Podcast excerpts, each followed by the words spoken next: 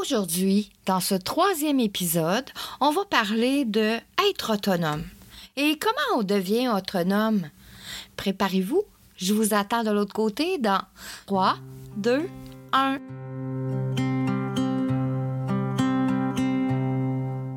Tu veux devenir un être libre, autonome et intuitif? Des milliers de personnes du monde francophone ont bénéficié de son savoir charismatique, ses expériences de vie hors du commun et du pouvoir de la transformation de soi. T'as aussi envie de dire Je suis l'artisan de ma vie, le druide de mon âme? Alors bienvenue au temps méridien. Prends une place bien au chaud, mets tes écouteurs et laisse-toi bercer par sa voix claire et riche, remplie d'authenticité. Voici votre hôte, Marie-Léa.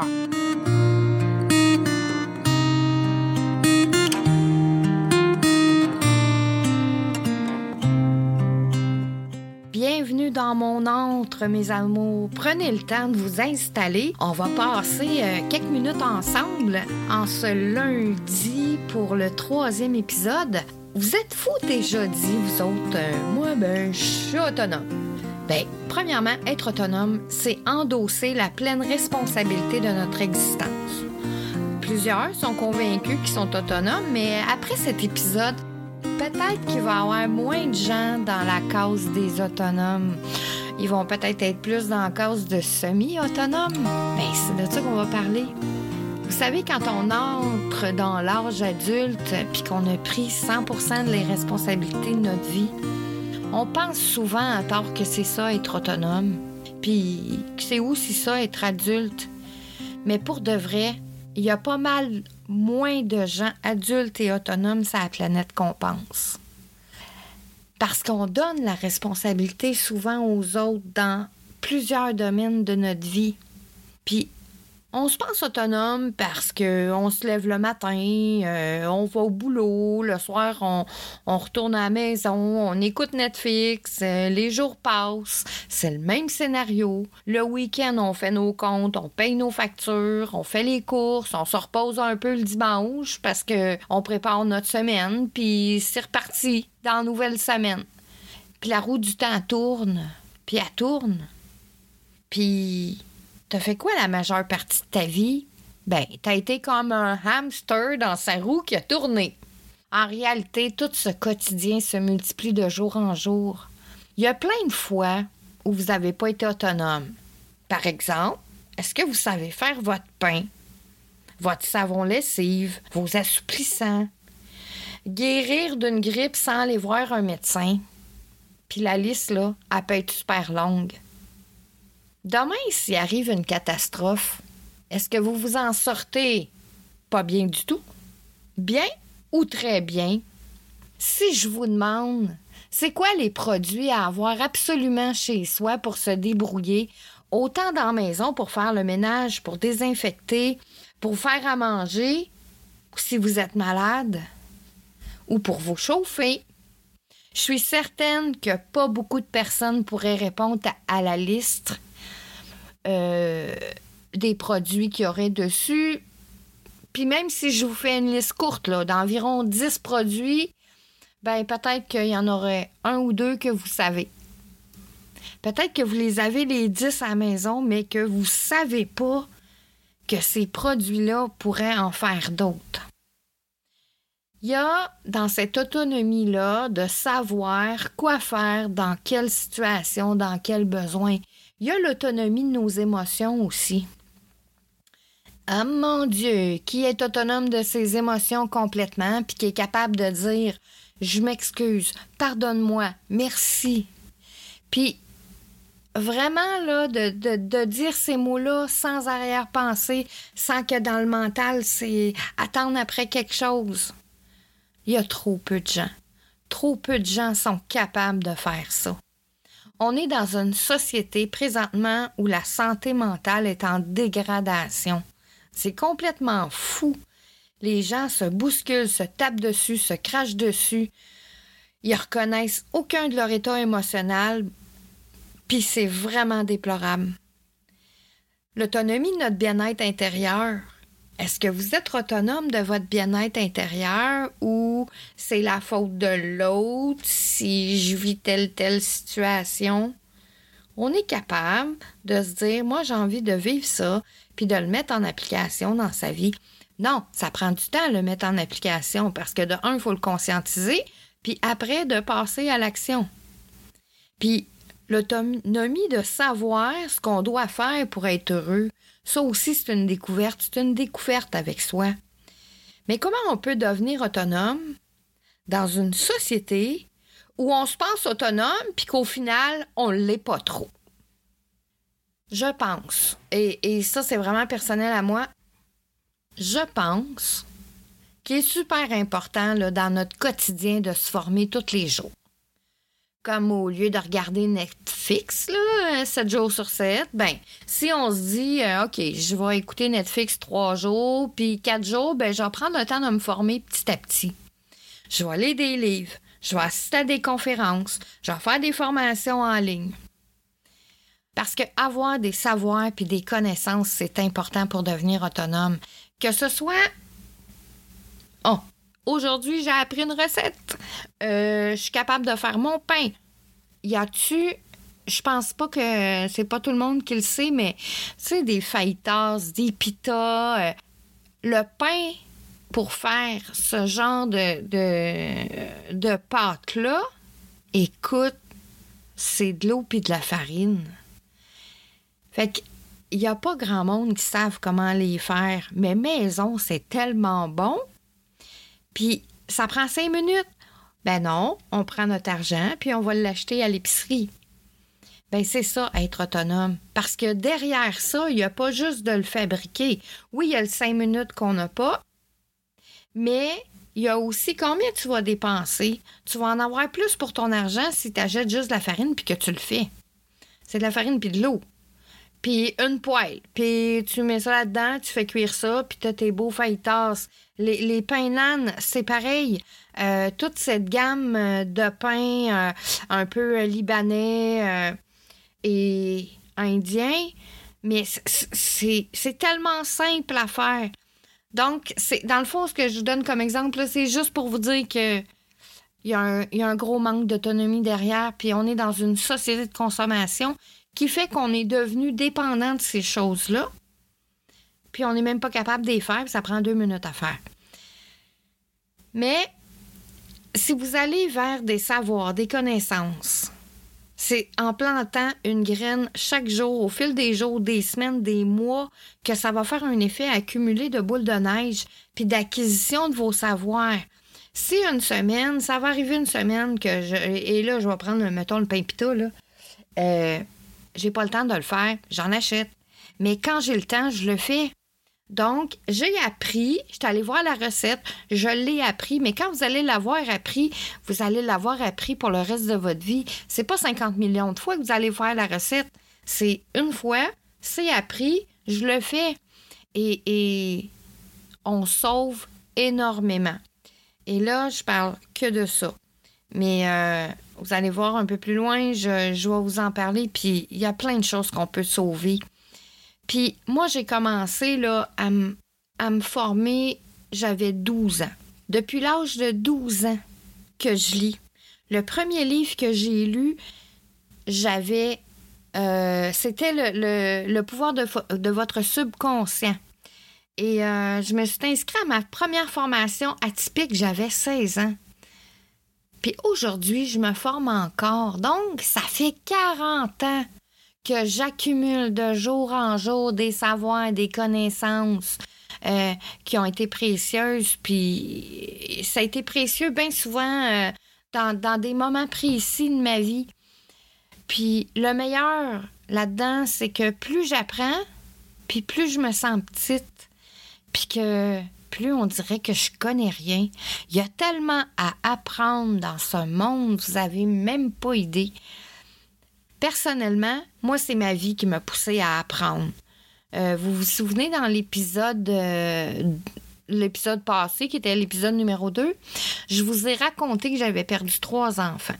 Alors, si je reviens un peu en arrière puis que je vous parle de la perte de mon premier enfant, j'avais à l'époque 23 ans. J'ai eu un accident d'auto. Puis, euh, sur les lieux de l'accident, moi, j'ai appelé mon médecin parce que j'étais en choc nerveux. Euh, et puis j'ai dit à mon médecin, je saigne pas, j'ai rien, ben je suis en choc nerveux puis j'ai peur pour mon enfant. Il me répond, ah, il n'y a rien d'inquiétant, de toute façon, tu as une échographie dans deux semaines. Alors, laisse le temps passer. Les deux semaines arrivent. Euh, moi, j'arrive à l'échographie. Puis lors de l'échographie, l'infirmière, elle me dit Ton bébé, il a deux semaines de retard dans, dans, dans sa conception. Et là, je dis C'est impossible. Il y a vraiment un problème. Puis là, j'ai appelé mon médecin, j'ai dit à mon médecin, elle m'a dit qu'il y avait deux semaines de retard, puis euh, euh, moi, j'ai eu mon accident, je vous ai appelé, j'étais en choc nerveux, puis ça faisait deux semaines que j'avais eu l'accident. Puis il me dit non, non, c'est pas grave, c'est des choses qui arrivent. Parfois, les bébés sont juste un peu plus petits. Je raccroche. Puis à l'intérieur de moi, là, j'ai 23 ans, je connais pas la vie. Euh, euh, mon médecin, pour moi, c'est comme un dieu. Euh, je crois tout ce qu'il me dit. Puis, deux semaines plus tard, je commence à faire ce qu'on appelle une prééclampsie. Donc, je suis rentrée d'urgence à l'hôpital. Puis là, je vous fais la version courte. Puis, dans les jours que j'étais à l'hôpital, lors d'une échographie, ils me disent Ton bébé a un mois de retard. Fait que là, je relève encore mon drapeau rouge, puis je dis Hey, c'est pas normal. Puis là, je réexplique mon accident, puis le médecin me redit encore, ça n'a rien à voir. Puis là, il commence un peu parce que c'est comme trois fois que je lui explique, puis que moi, je suis accrochée sur l'accident, puis le choc que j'ai eu. Puis là, il, me dit que je suis trop jeune pour avoir une idée de ce qui arrive, que je suis pas médecin. Puis trois jours plus tard, je perds mon enfant. Puis à l'hôpital, on me demande si je veux faire une autopsie. Donc moi, j'accepte l'autopsie. Puis lors de l'autopsie, il y a dans, le, rapport d'autopsie, ça dit infractus ancien au niveau du placenta. Donc la fille de 23 ans, là, elle savait exactement ce qu'elle avait. Mais j'étais pas assez ferrée dans mes connaissances puis mes savoirs pour avoir eu des réponses puis d'autres alternatives par rapport à mon médecin. Tu sais, moi, j'avais, j'avais, à 23 ans, j'avais encore peur des, des adultes en face de moi. Puis j'étais incapable de dire euh, les choses. Donc moi, aujourd'hui, tu sais, c'est ça ma mission, c'est de transmettre. Puis, puis oui, il faut devenir autonome pour pas que des histoires comme ça arrivent. Puis une deuxième histoire que je peux vous raconter, c'est que vers l'âge de 25-26 ans, j'ai été très malade, puis j'ai été voir les médecins, puis ils trouvaient rien, puis finalement, c'est moi qui ai trouvé en allant dans un produit naturel. Donc, j'ai compris à ce moment-là que je pouvais compter juste sur moi. Tu sais, il y a comme plein de, petits événements dans la vie qui a fait que j'ai pas le choix de, de, de croire en moi, de croire en mon jugement, en mon intuition. Même, oui, je comprends qu'on a des diagnostics, que les médecins nous donnent des diagnostics, que nos amis nous disent des choses, nos parents nous disent des choses. Sauf qu'aujourd'hui, qu'on me dise n'importe quoi, je vais me fier à mon senti, à mes savoirs, puis à mon jugement. Puis, c'est important, c'est là où ça devient important d'être autonome. Parce que si on ne l'est pas, on croit tout ce qu'on nous dit. Puis la vie, c'est pas de croire tout ce que le monde te dit. Faisant l'expérience, je vous en ai parlé dans l'épisode zéro. Crois pas tout ce que je te dis. Prends ce que je te dis, va en faire l'expérience, puis tu verras. Puis, je ne sais pas si ça vous est arrivé dans votre vie de manquer de détergent à lessive parce que vous aviez plus d'argent dans votre compte en banque. Vous avez fait quoi? Vous avez attendu la prochaine rentrée d'argent? Moi aussi, ça m'est arrivé. Puis un jour, j'ai dit, ça m'arrivera plus. Je vais fabriquer mes produits. Parfois, j'en achète, comme tout le monde. Vu que je suis dans le bio, j'achète du bio. Euh, j'achète euh, du bio vert. Euh, quelque chose qui va être écologique. Donc, dépendamment de ce qui est là. Mais la plupart du temps, je les fabrique parce que ça me coûte bien moins cher. Je préfère prendre mon argent à faire autre chose que de payer pour mes produits. Ça sent meilleur. Je sais exactement ce qu'il y a dedans. Donc, et, c'est là où moi je trouve que de devenir autonome, ça a un effet aussi boule de neige. Parce que si tu sais ce que tu as dans ton produit lavé, hein? Oh, moi, je me souviens, euh, quand on était jeune, ma mère prenait du Tide, du Sunlight, puis plein de, produits qui sont quand même assez forts. Oui, ça sent bon, mais c'est fort.